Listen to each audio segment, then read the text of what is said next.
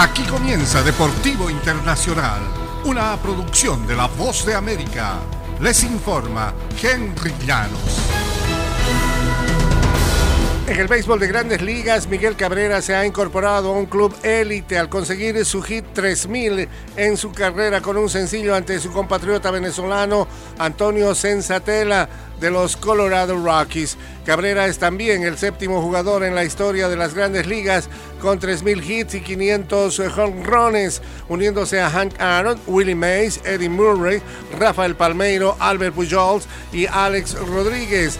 Cabrera ha sido una absoluta fuerza de la naturaleza en el plato desde casi el momento en que ingresó a la liga y sigue siendo una presencia abrumadora en su vigésima temporada. Un bateador de punto .310 en su carrera, lideró las grandes ligas en promedio de bateo cuatro veces, bateando por encima de punto .320 durante cinco años seguidos y ganó el MVP de la Liga del Béisbol. En el ambiente de la Fórmula 1, el campeón Max Verstappen dominó el domingo en una victoria de Red Bull sobre Ferrari en el Gran Premio de Emilia Romagna. Verstappen ganó desde la posición de largada, registró la vuelta más rápida y conquistó su segunda victoria de la temporada, mientras que su coequipero, el mexicano Sergio Pérez, logró el primer 1-2 de la Red Bull desde Malasia 2016. Maravilloso domingo, dijo Verstappen por la radio a su equipo Red Bull.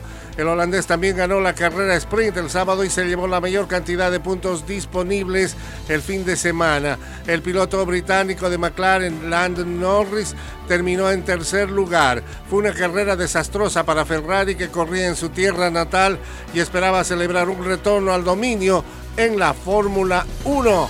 Charles Leclerc ingresó el domingo como el líder del campeonato con dos victorias en las eh, primeras tres carreras y Carlos Sainz Jr. celebró una extensión de contrato de dos años durante el fin de semana en Italia.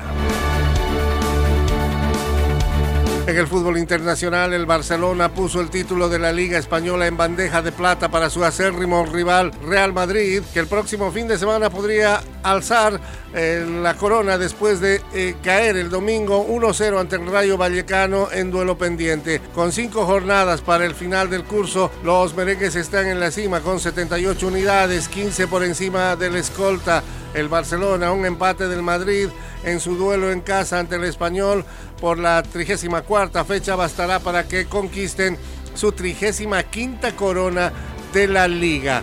Álvaro García abrió el marcador después de cortar desde la banda izquierda para la derrota del Barcelona. Y hasta aquí, Deportivo Internacional, una producción de La Voz de América.